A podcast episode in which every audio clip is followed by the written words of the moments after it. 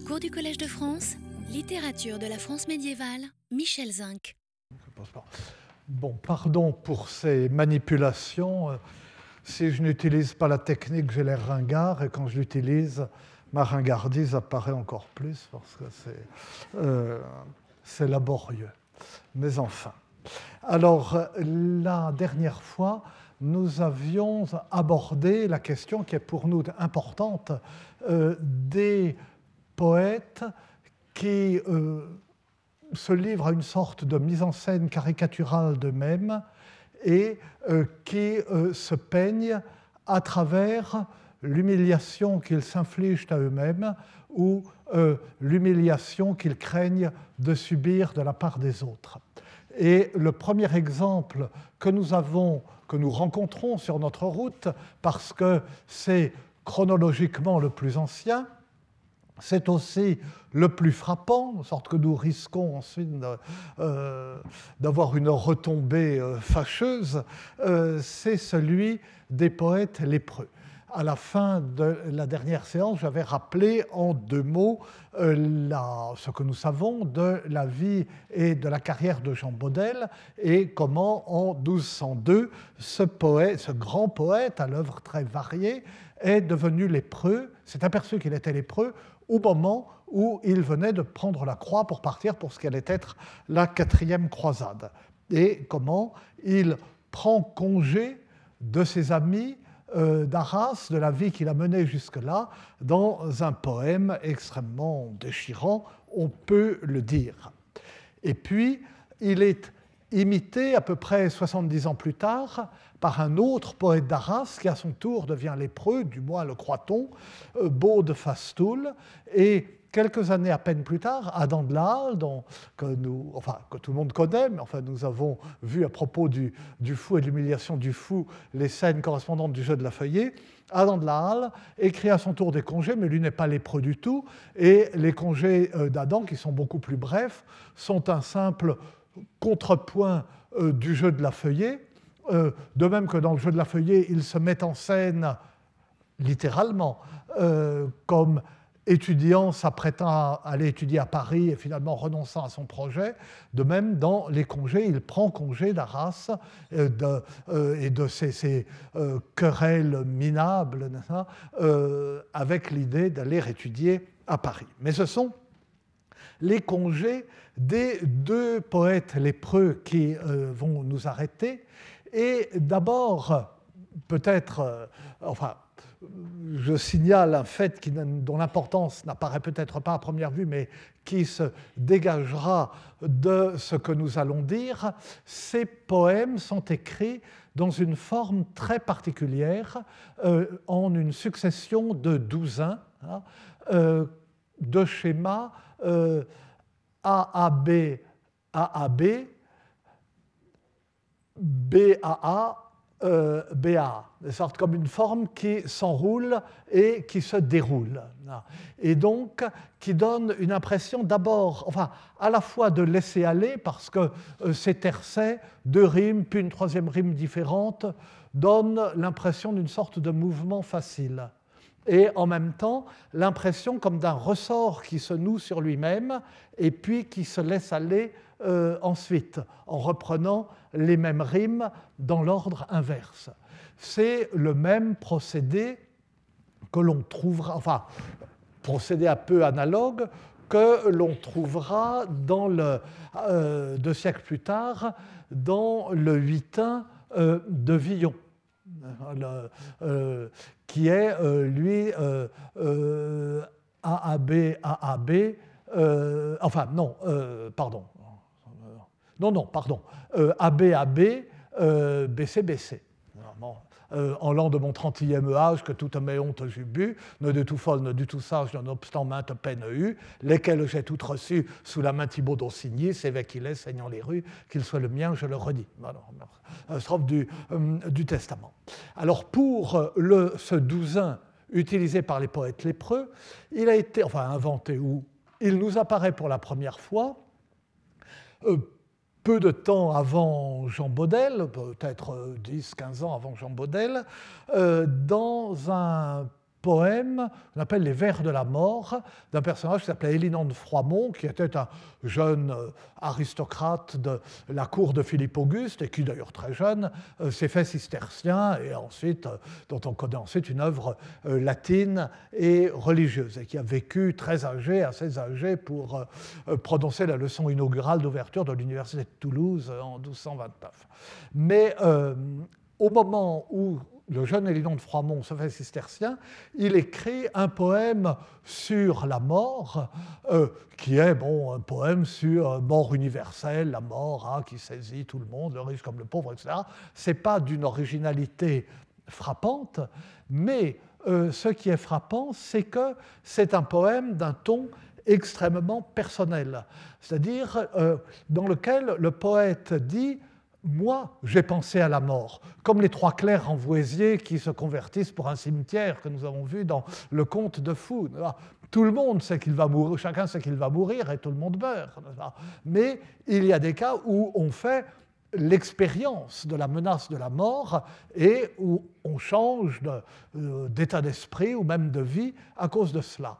C'est le thème des trois clercs envoisiers, et c'est ce qui est arrivé à Élinan de Froimont, de sorte que son poème est pour dire, voilà, moi, brusquement, j'ai pris conscience euh, de ce que c'est. Et il se tourne vers ses amis et il leur dit, un tel, un tel, convertissez-vous, euh, la mort va vous saisir, euh, faites pénitence, entrez au monastère. Et il le dit dans cette dans cette strophe, que l'on a tellement frappante qu'elle a été désignée, enfin que les critiques modernes la désignent comme la strophe élinandienne. Et il commence Mort qui m'a mis muet en mu euh, en cette étuve où le corps sue ce qu'il fit le siècle d'outrage. Tu lièves sur tous ta massue, ne pour ça s'appelle ne mu, ne change son vieil usage. Mort, toi seul crémir lissage, hors cœur chacun a son damage, qui n'y peut avenir si rue, pour s'échanger mon courage, et l'essier et jeu et rage, mal se mouille qui ne s'est su. Donc euh, vous avez euh, ce donc vous voyez d'ailleurs le, ton euh, mort qui m'a mis à, changer de peau, muet en mu, dans cette étuve où le corps su transpire les excès qu'il a commis dans ce monde. Ça veut dire qu'il est entré euh, au couvent et qu'il fait pénitence. Tu lèves, mort, tu lèves surtout ta massue et personne ne remue sa peau euh, à cause de cela, personne ne semble euh, le craindre, ni ne change son vieux comportement. Mort, les sages ont peur de toi, mais chacun court vers sa perte, celui qui n'y va pas assez lentement à son gré s'y précipite au galop. Euh, c'est pourquoi j'ai changé mes euh, dispositions, euh, mes sentiments, j'ai laissé jeu et folie, et il, se mouille pour son malheur celui qui ne s'essuie pas. Ça, c'est reprenant l'image de celui qui transpire dans son banc. Enfin bref, donc ce poème, qui est un poème effectivement extrêmement frappant, hein, semble avoir été pris comme modèle des poèmes de, confession, si on peut dire, ou d'effusion de soi, ou de retour euh, sur soi-même. Et il semble bien que c'est sur le modèle des Linan que Jean Baudel, dans les conditions dramatiques où il se trouve, choisit euh, euh, ce, type strophique. Car ces poèmes du poète. Lépreux, ces poèmes d'adieu au monde et d'adieu à leurs amis des poètes lépreux, sont évidemment des poèmes dont le mouvement est celui du retour sur soi-même. Et pour ce qui nous occupe ici, euh, le mouvement d'abord de, révolte, puis d'humilité face à Dieu qui envoie aux lépreux ce mal pour ses péchés, et de méditation, une méditation par laquelle le poète essaye de voir euh, une grâce dans ce malheur, mais c'est aussi des poèmes dont le mouvement est celui d'un effort pathétique pour éviter l'humiliation attachée à euh, cet état de lépreux. Et le moyen que trouve le poète pour éviter cette humiliation est de rire de lui avant que les autres le fassent, de leur arracher le rire de la bouche, d'exhiber son humiliation euh, pour euh, se sentir moins humilié. Alors, entre les deux poèmes, celui euh, ah de Jean Baudel et celui de Beaufastoul, ces congés, les trois congés, Jean Baudel, Beaufastoul, Adam de la Halle, ont été édités par Pierre Ruel. Celui d'Adam de la Halle se trouve dans les œuvres complètes éditées par Pierre-Yves Badel, que nous avons utilisées. Mais il y avait eu avant donc cette édition qui est la seule et qui est d'ailleurs tout à fait excellente, mais euh, qui est une édition euh, purement universitaire, naturellement sans traduction, avec un, euh, luxe euh, d'annotation et d'apparat l'édition de Pierre Ruel, qui était un grand philologue belge et euh, qui a paru en 1965 aux presses universitaires de Bruxelles, presse universitaire de France, à l'époque où les presses universitaires de France étaient réellement, si je puis dire, des, des presses universitaires. C'est une, très belle édition, mais il est dommage qu'il n'y ait pas euh, d'édition plus, euh, plus accessible pour ces poèmes euh, qui le, méritent vraiment. C'est un petit peu de ma faute parce que j'avais toujours l'idée de les éditer en lettres gothiques, mais je voulais me les garder. Résultat, je ne l'ai pas fait. Et donc, voilà, je dois m'humilier en, en avouant cela.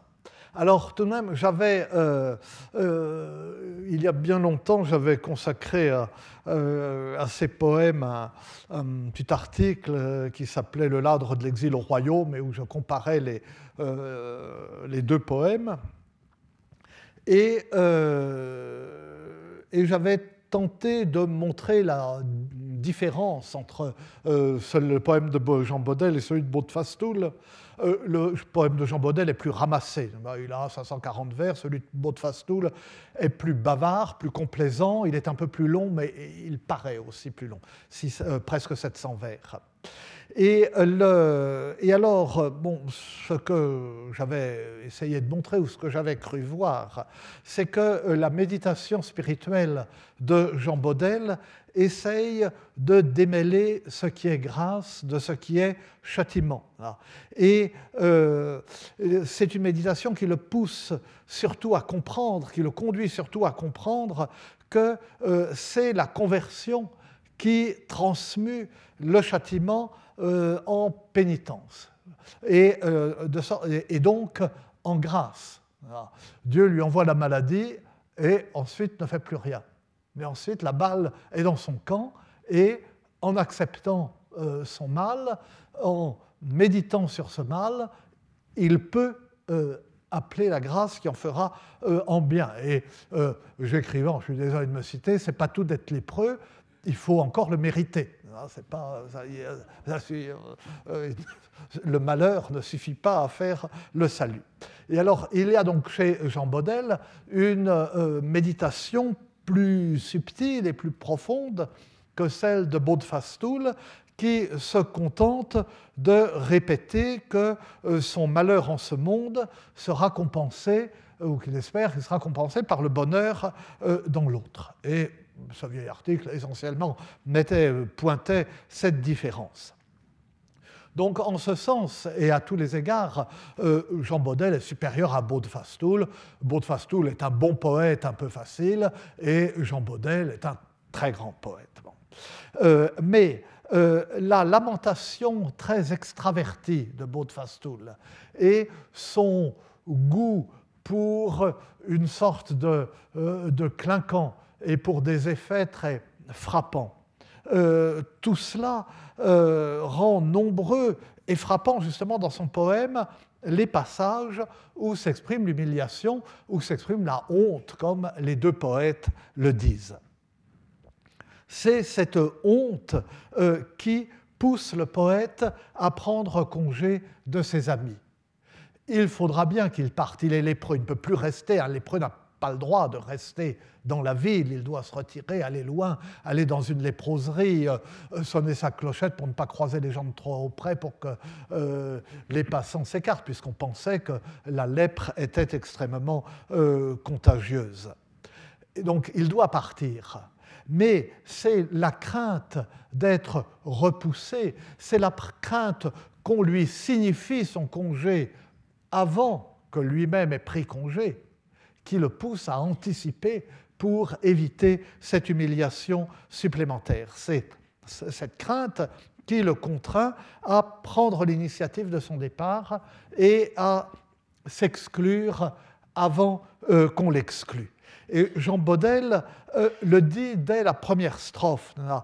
Le seul cadeau qu'il peut désormais demander sans craindre d'être importun, c'est la permission de s'en aller, c'est le congé de s'en aller demander son congé. Ça, il peut encore le faire, mais euh, c'est euh, la seule chose euh, qu'il peut demander. Est droit, ça c'est un extrait de la première strophe, est droit, est droit que je à chacun ruise, tel donc nus de m'escondir, congier, un ce qu'on me contredit, car désor crien que ne leur nuise. Il est juste que je demande à chacun un don tel qu'il ne me le refuse pas, son congé, avant qu'on me le signifie, car désormais j'ai peur de leur peser, d'être une charge, de leur nuire. Et comment peut-il rester dans l'état où il est parmi ceux qui sont beaux, qui sont beaux et en bonne santé, qui sont sains. Quand son ami euh, Vibert ou Guibert de la Salle, dont il prend congé pour toujours, sans revenir, dit-il, sans retour possible, bien me douer toujours sans finir de son gentil corps souvenir où il n'a ne sort os ne gale et de mouer souhaite au coup venir car ne puis mes nappes tenir entre seins puis que je m'ésale il faut que tous les jours, sans me lasser, je me souvienne de lui dans l'éclat de sa personne, où il n'y a ni tumeur osseuse ni gale, et que je m'accommode de mon sort, car je ne peux désormais rester à la table de ceux qui sont en bonne santé, moi le lépreux, puis que je m'ésale. Il y, a, il y a une note excellente, comme toutes ces notes euh, de Pierre Ruel. M'ésaler ne peut être qu'un composé du verbe aller.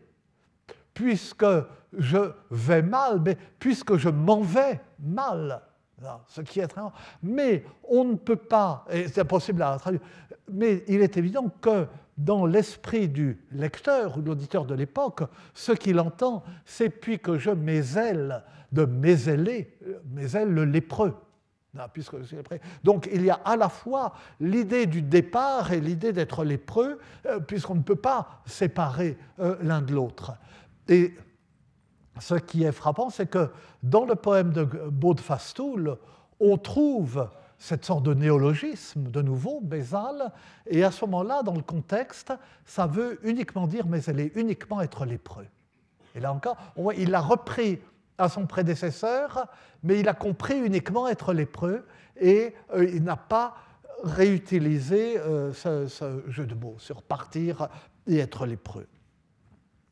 Et l'un des douzains, le douzain 13 de Jean Baudel, résume en quelque sorte tout l'horrible enchaînement. La maladie qu'il tentait de cacher est désormais manifeste. Elle l'accuse de tout son pouvoir, dit-il. Et la honte qui lui fait si peur l'a fait tergiverser. Mais il vaut mieux partir de soi-même que d'être chassé.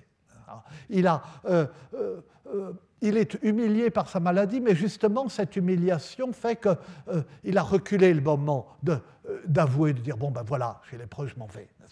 Et voyez, et de tout son pouvoir m'accuse l'enferté que j'ai tant repuse.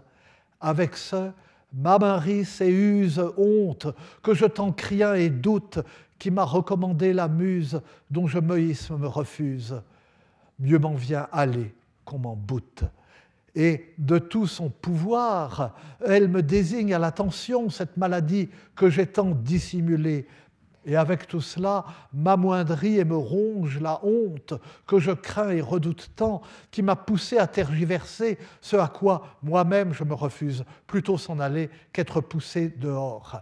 Et avec tout cela, vous voyez, m'amoindrit et ronge la honte. Qu'est-ce qui, l'amoindrit, qu'est-ce qui l'use La maladie. Ce devrait être la maladie. C'est la lèpre euh, qui l'use. Mais euh, c'est euh, transposé du côté de, de la honte. c'est comme dans La servante au grand cœur dont vous étiez jalouse, où les, les verbes qui devraient être les verbes du froid sont attribués au vert euh, ou l'inverse, où il y a un, euh, croisement entre le, euh, le, froid mouillé dont souffrent les morts et les vers qui les rongent. C'est le froid qui ronge. Je pourrais vous réciter le poème, ce n'est pas, le, pas le moment. Et cette terreur d'être repoussé, oui. Oui, les morts, les pauvres morts ont de grandes douleurs, et quand octobre souffle, les mondeurs de vieux arbres sont vent mélancoliques. Alentour de leurs marbres, certes, ils doivent trouver les vivants bien ingrats à dormir comme ils font chaudement dans leurs draps, euh, tandis que dévorés de noires songeries, sans compagnons de lit, sans bonne causerie, vieux squelettes euh, gelés, euh, travaillés par les vers, ils sentent s'égoutter la neige des hivers et le siècle passé sans qu'amis ni famille ne changent les euh, lambeaux qui euh, pendent à leur grille. Enfin bon, excusez-moi, ça me revient mal, mais il, y a cette sorte d'interpénétration des effets du verre, des effets du froid, des effets de l'humidité. Eh bien, cette terreur de d'être repoussé, euh, l'exprime plus souvent encore. Il l'exprime dès les premiers vers euh, de euh, son poème. Même ya nuit et mi contraire me font si couer, tenir et taire, que je crains à chacun nuisir. Ce sont les vers 4-6.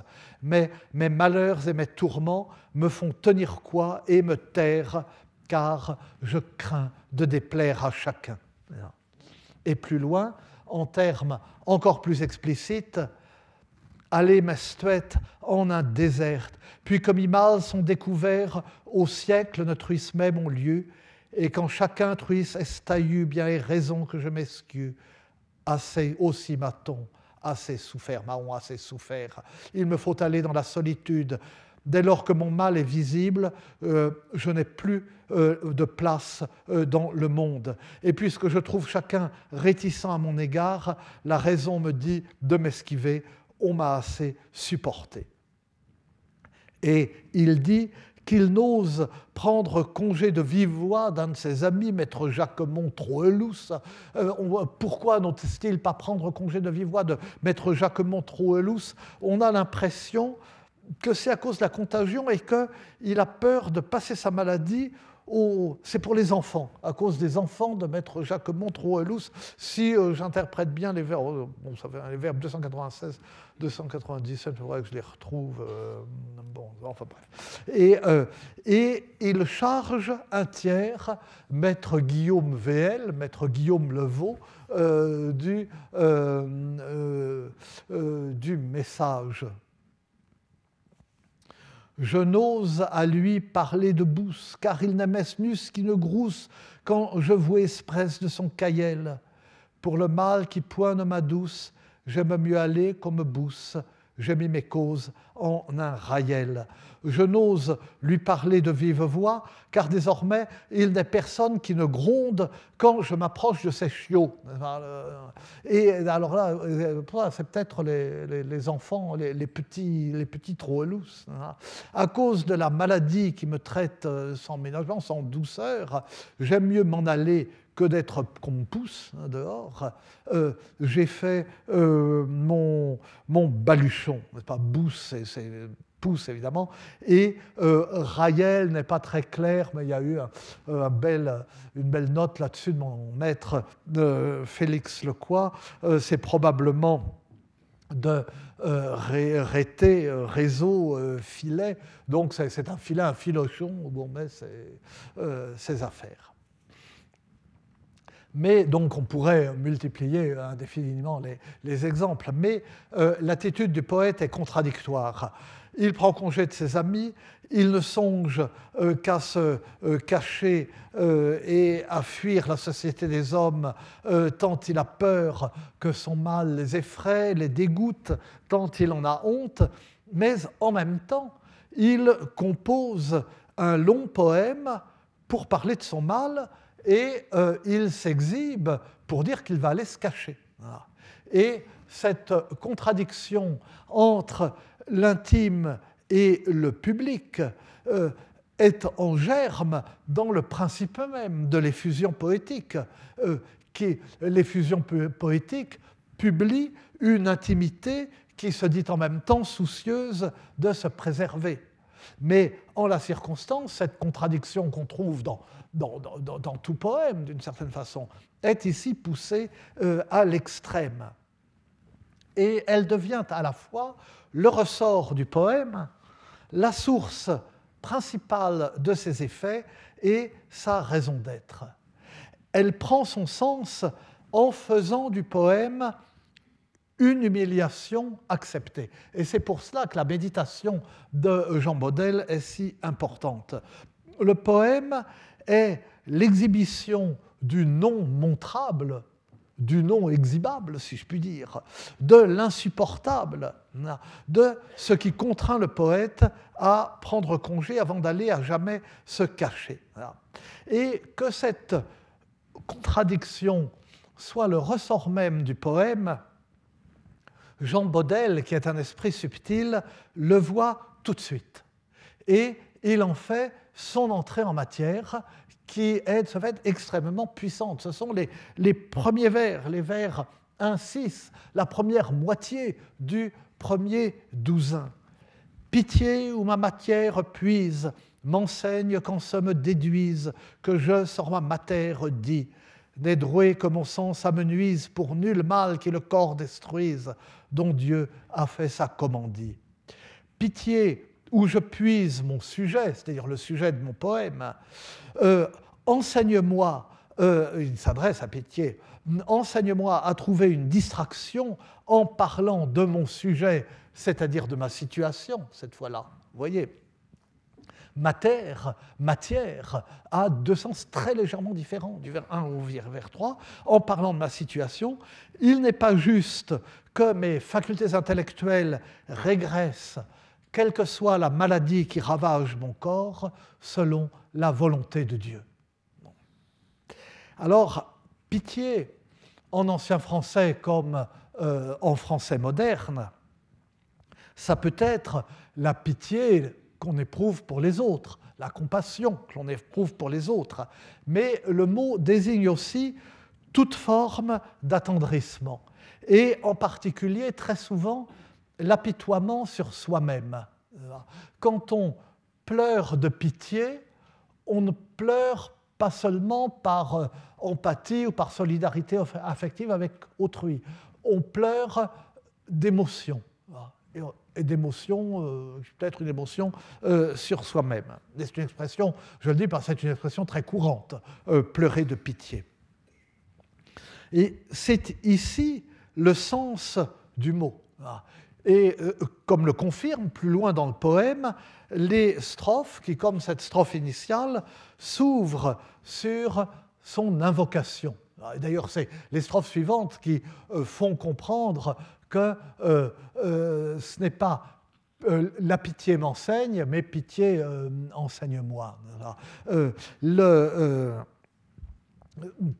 toute une série de strophes s'ouvre sur l'invocation à la pitié quand le poète lui demande euh, d'aller saluer de sa part tel ou tel. Pitié va saluer pour moi, va dire à un tel, etc. Il ne s'agit pas de la pitié qu'ils éprouvent pour lui. Il ne peut pas dire à la pitié que éventuellement peut-être ils éprouvent pour lui euh, d'aller les saluer. Il s'agit de l'attendrissement qui le pousse à prendre congé d'eux. Euh, cette émotion les englobe. Dans son attendrissement, il pense à eux et du coup, il va prendre congé d'eux. Ou bien encore, euh, c'est cette émotion, cette émotion sur soi-même qui fait qu'il écrit Pitié qui en moué se desplouer, qui m'amatiste et assouploué, me semons par jour et par nuit, qu'au siècle me toille, et dévoué. Il est difficile d'avoir à la fois la mouillure, etc., d'arriver à prononcer. Euh, l'apitoiement euh, qui m'envahit et qui me plonge dans l'abattement m'invite jour et nuit à m'arracher au monde et à le quitter. Cet apitoiement sur lui-même lui fournit donc le sujet, la matière de son poème, parce que écrire ce poème euh, le euh, distraira de son malheur. Pitié, enseigne-moi qu'en ce me déduise que je trouve une distraction à parler euh, de mon malheur. Mais la matière du poème, c'est la matière du poète, que je, sur ma, matière, dis, c'est la matière du poète, c'est-à-dire précisément sa maladie et le malheur qui le frappe. Et il emploie le même mot parce que c'est la même chose. Son mal est devenu son unique réalité. Il se confond désormais avec ce mal. Sa seule identité, c'est d'être le lépreux. C'est ce mal. Et euh, c'est pourquoi puiser, euh, euh, puiser sa matière et parler sur sa matière, c'est pareil. Il ne peut donc se distraire de lui-même qu'en parlant de lui-même. Il ne peut se distraire de lui-même qu'en prenant pour sujet précisément ce dont il veut se distraire. Il n'a pas d'autre objet de distraction que ce dont il veut euh, se distraire. C'est une contradiction, mais c'est une vérité profonde. C'est une vérité d'ailleurs euh, d'expérience, enfin, je vais faire de la, euh, ou de la, psychologie à dessous, mais de euh, ces malades qui ne peuvent pas parler d'autre chose que de leur maladie. Euh, on va les voir, on les distrait, mais comment les distrait-on En les écoutant parler de leur maladie?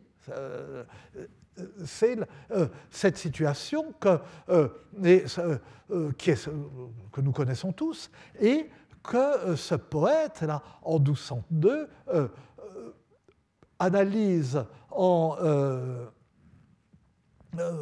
en six vers, en commençant son poème, en six vers en deux vers, dans les, dans les, premiers vers de son poème, d'une façon lumineuse, peut-on dire.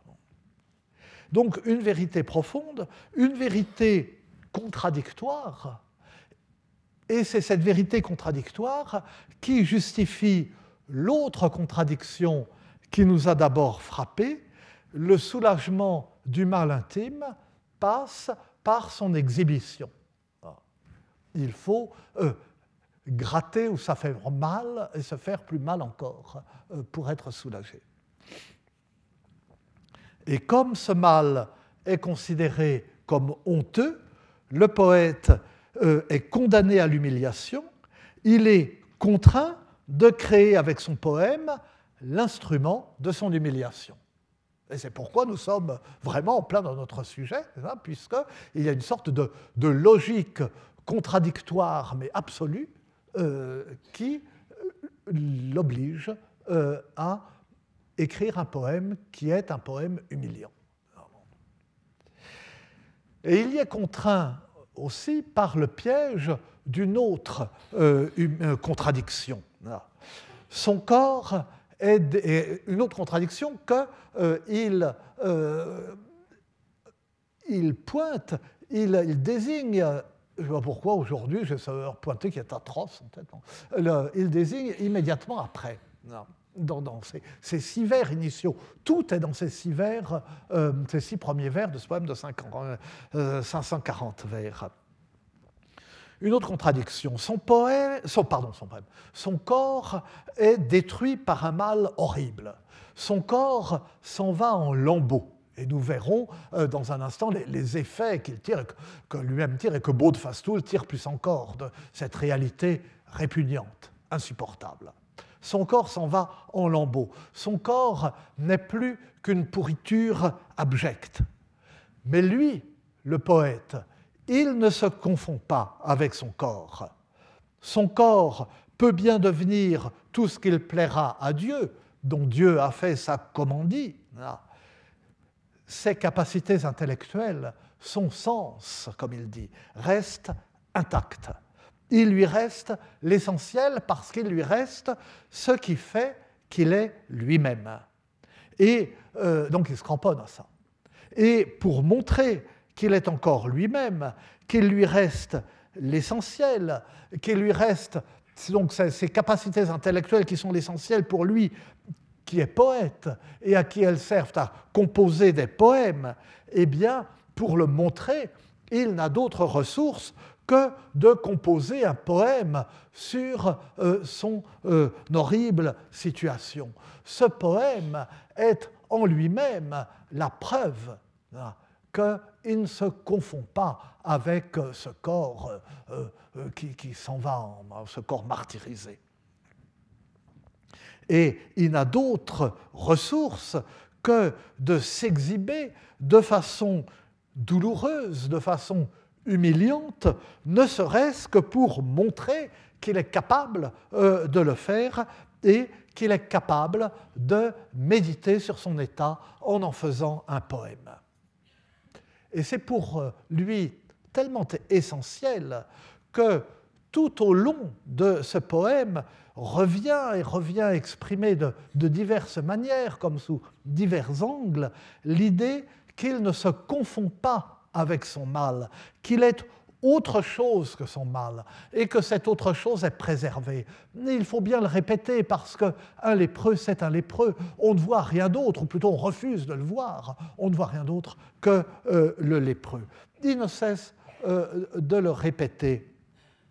Alors oui, à partir de là, je suis désolé, c'est moi, euh, euh, tout seul comme un grand, qui a essayé de faire mon PowerPoint, et alors j'arrivais pas, il y a des petits points, et j'arrivais pas à réduire, de sorte que j'avais pas la place de mettre la traduction, enfin c'est lamentable de soi, mais j'avais tellement honte, j'étais tellement humilié justement de demander sans arrêt à Madame Fabre, que je me suis dit, je, ferais mieux euh, d'assumer mes faiblesses. Enfin bref, purement mon cœur vous envoué, tant à moi remesse de saint. Je ne vous envoie que mon cœur, c'est tout ce qu'il reste en moi de saint. Et ça, y est, non. Ou bien, mes squares et limos qui me mènent ne sont pas faits d'une despoise. Mon cœur et le mal qui me domine ne sont pas faits du même alliage. Ou encore, à la fin d'un douzain, où il prend congé euh, d'un ami qui avait pris la croix en même temps que lui. Et l'ami, lui, est en bonne santé, il va donc pouvoir aller à la croisade et faire ainsi son salut. Vous en irez en haut, conqueste, ou fort battu les sentiers, écrit-il. Vous irez obtenir le plus haut gain qui soit, la plus haute conquête qui soit, euh, alors que le chemin, ou là où le chemin m'est barré, ne peut pas partir.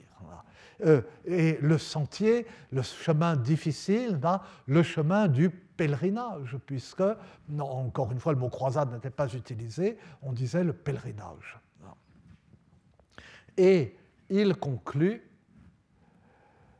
Dieu sait qui bon pèlerin est, qui saillit à l'âme preste, car l'icor est sur les gantiers.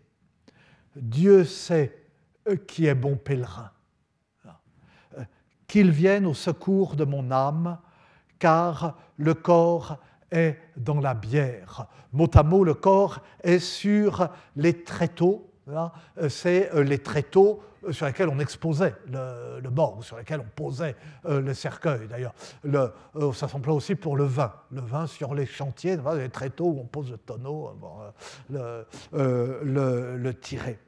Et vous voyez, Dieu sait qui est bon pèlerin, l'espoir qu'il y a un autre pèlerinage. On ne connaît pas les voies de Dieu et les voies où il vous mène.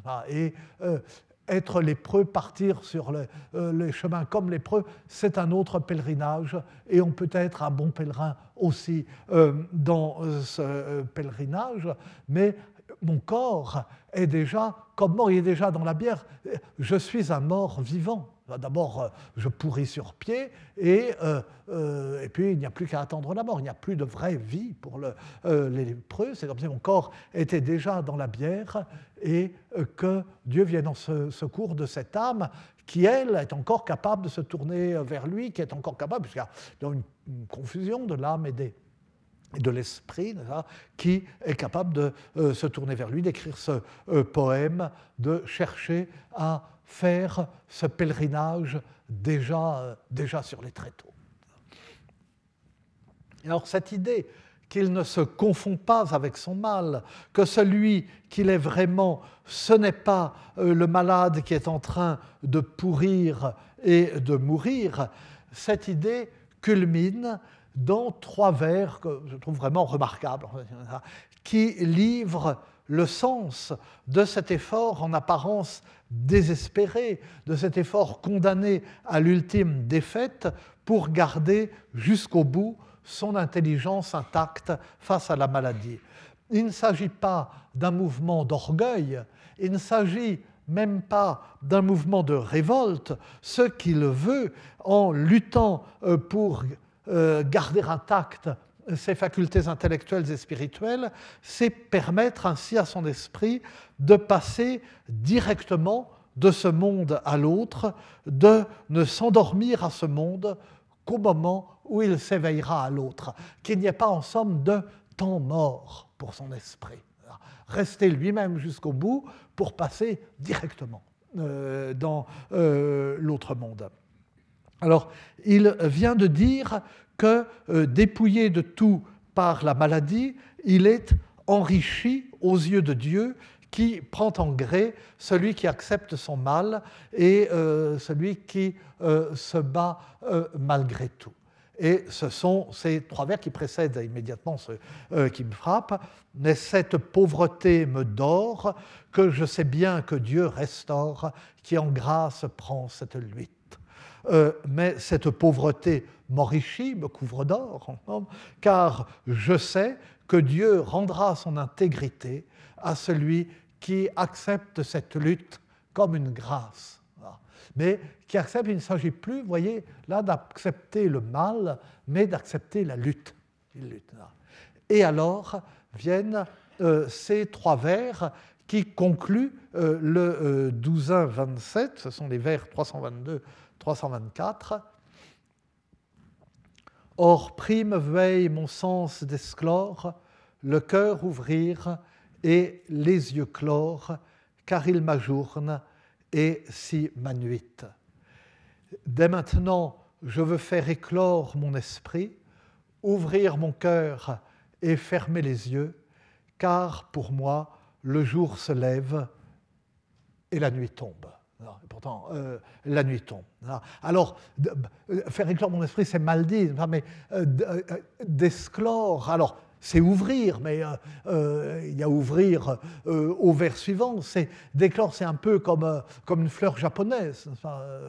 c'est pour ça que je traduis par faire éclore. mon esprit, mais mon, sens. Donc, mais, mais, enfin, ce que je, je traduis ou je dis très lourdement mes facultés intellectuelles. Enfin, mais bon, voilà. et ouvrir mon cœur et fermer mes yeux, car le jour se lève euh, et la nuit tombe. Et voilà pourquoi euh, cette contradiction entre se cacher et s'exhiber, pour toutes raisons, est véritablement ce que j'appelle le ressort du poème. Et cette contradiction est aussi la source des effets du poème, parce que comme elle conduit, si je peux dire, elle conduit malgré soi, à une exhibition assumée. Elle, et du coup, elle impose le jeu qui consiste à se regarder avec le regard de l'autre. Et elle impose cette précaution dont je parlais au début, de rire de soi avant que les autres n'en rient. Autrement dit, c'est cette contradiction qui impose d'intégrer au poème et d'exprimer dans le poème euh, sa propre humiliation. Alors cela, Jean Baudel lui-même le fait discrètement. Par exemple, quand, enfin discrètement, relativement, parce que ce pas un sujet discret. Hein. Euh, euh, par exemple, quand il se décrit au vers 60, moitié saint et moitié pourri. Euh, lui, fait du procédé un usage vraiment systématique. Le mot pourri, il le reprend, bien sûr, il le reprend avec une sorte de jubilation amère, mais il le reprend pour l'associer à l'image du jeu que l'on trouve de son côté, mais séparément, chez Jean Baudel. Et, pour et alors Baudefastou le reprend pour en tirer un affreux jeu de mots. Euh, parce que euh, dans, au Moyen Âge, le pourri désigne dans un certain nombre de jeux soit le perdant, soit le lieu qui est assigné au perdant. Euh, le perdant, c'est pourri, ou bien on l'envoie au pourri. Le, perdant, il est exclu du jeu, il va au pourri. Et alors, euh, écrit Dieu m'a fait jouer, euh, Dieu m'a fait jouer à Estage tant qu'il m'a donné le pourri. Dieu m'a fait jouer à Estage, à étage, on ne sait pas trop ce que c'est, c'est peut-être un jeu style chat perché, n'est-ce pas bon, euh, tant et si bien qu'il m'a donné le pourri. Donc Dieu joue avec nous euh, comme le, chat avec la souris, et euh, il a fait jouer, mais avec, si on joue contre Dieu, on perd toujours, à moins qu'on ne gagne toujours. Mais là, donc ce qui lui était réservé, on perd, et il a le pourri. Et il multiplie les plaisanteries répugnantes sur son état physique. Euh, par exemple, euh, là, j'avais cité euh, cette notation, en somme. ah non, est-ce que je l'avais cité Oui, non, c'est à la fin de la.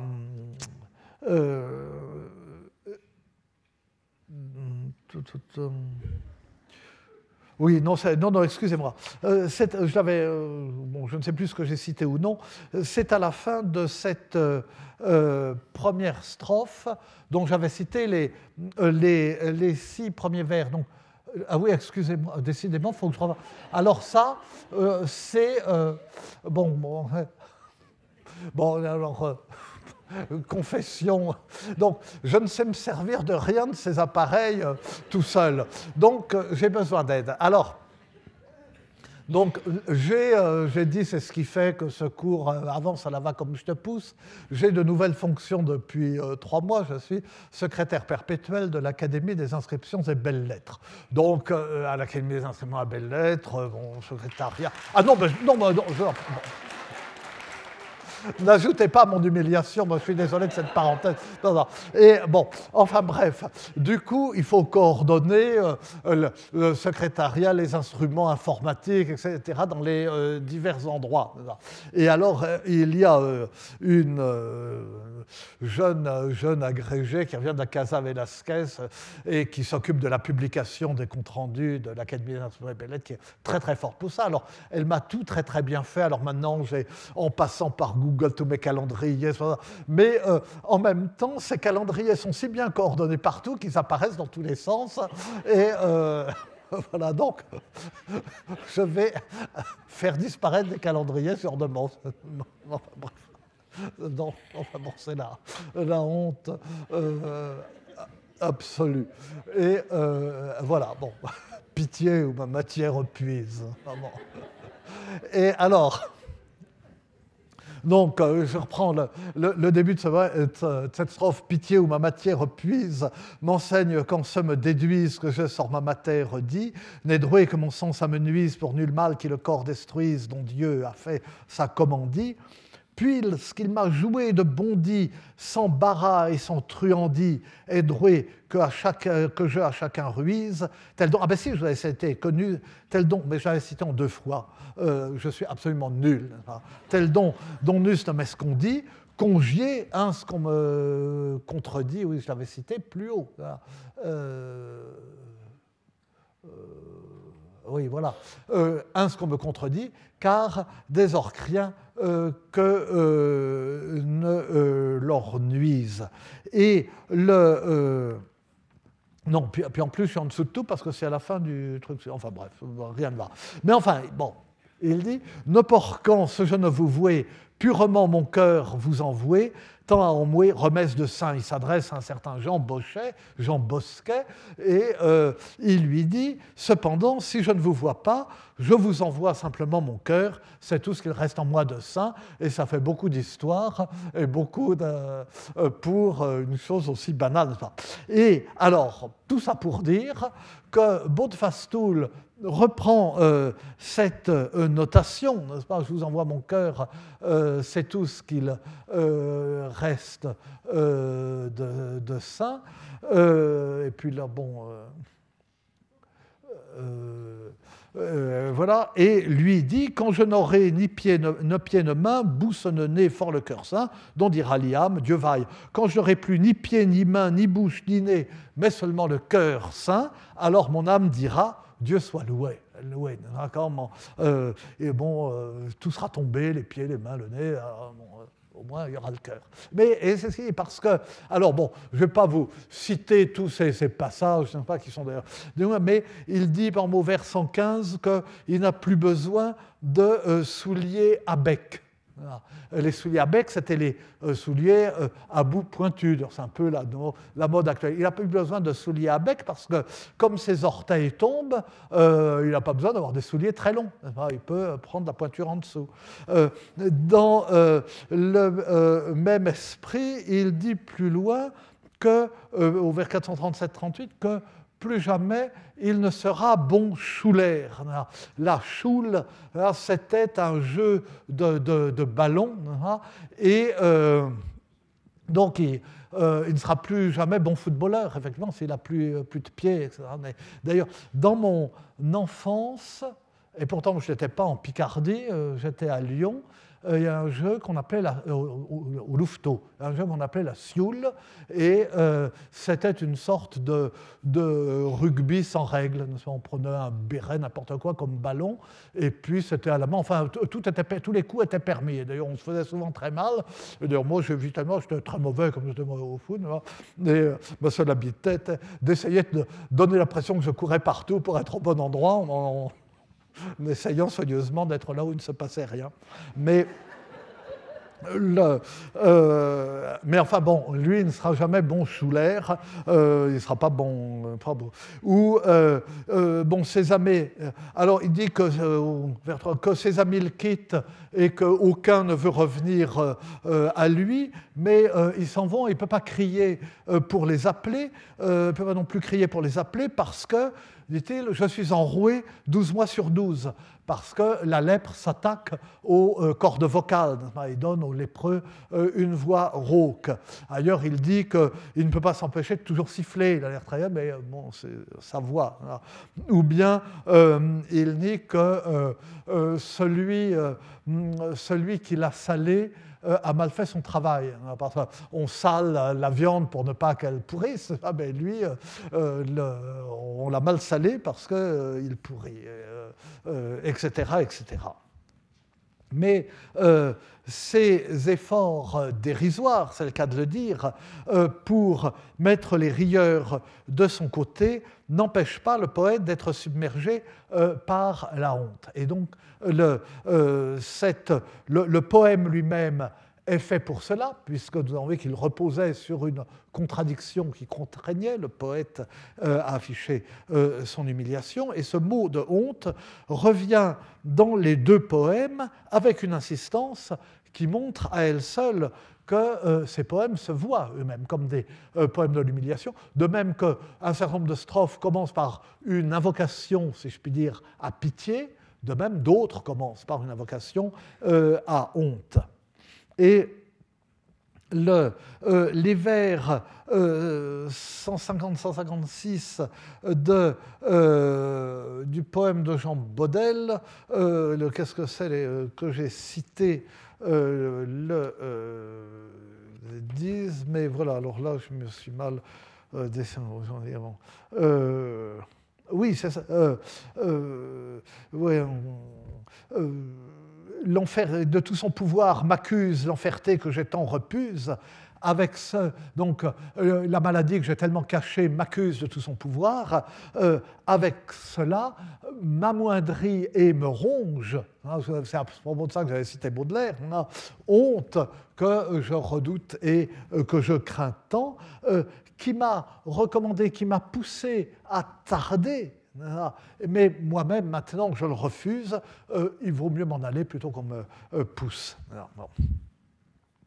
S'il pleure, et il dit euh, dès les vers 19-20, si je pleure, c'est en cachette, si je pleure sauvant en recoué, assez, il y a raison pour. Euh, si je pleure sans cesse en cachette, j'ai bien des raisons euh, pour cela. Et surtout, sa strophe 6 fait de la honte l'épreuve la plus dure que lui, que lui impose son mal. Et sur ce, là encore, bon, je ne termine, euh, je ne termine rien dans le cadre de l'heure. Enfin bon, euh, je renonce euh, à, battre ma coupe pour ça, séance après séance. Mais enfin, nous terminons au moins sur une belle citation et qui résume le propos d'aujourd'hui. Cette strophe qui fait de la honte l'épreuve la plus dure que lui impose son mal. C'est la honte qui fait de ce mal l'enfer sur terre, et non pas euh, la, maladie même qu'est la lèpre. Thibaut de la Pierre, en ses vers, prend congé, honteux et couvert, comme celle qui fortune desmonte. Tant mest mais les siècles divers que nos allées fort les travers. Nulle pauvreté ne m'effronte, tout mon mal oublie et m'escompte, mais les pauvretés est-elle honte qui seuils est, est découvert? Et Dieu, qui tout rien surmonte, en pénitence le me compte, car trop aurait en deux enfers. Dans ces vers de Thibaut de la Pierre, je prends congé, honteux et furtif. En homme jeté à bas par la fortune, désormais le monde m'est si hostile que je n'ose aller que par les chemins de traverse. Il est contraint, naturellement. Ce n'est pas du tout la pauvreté qui me décourage.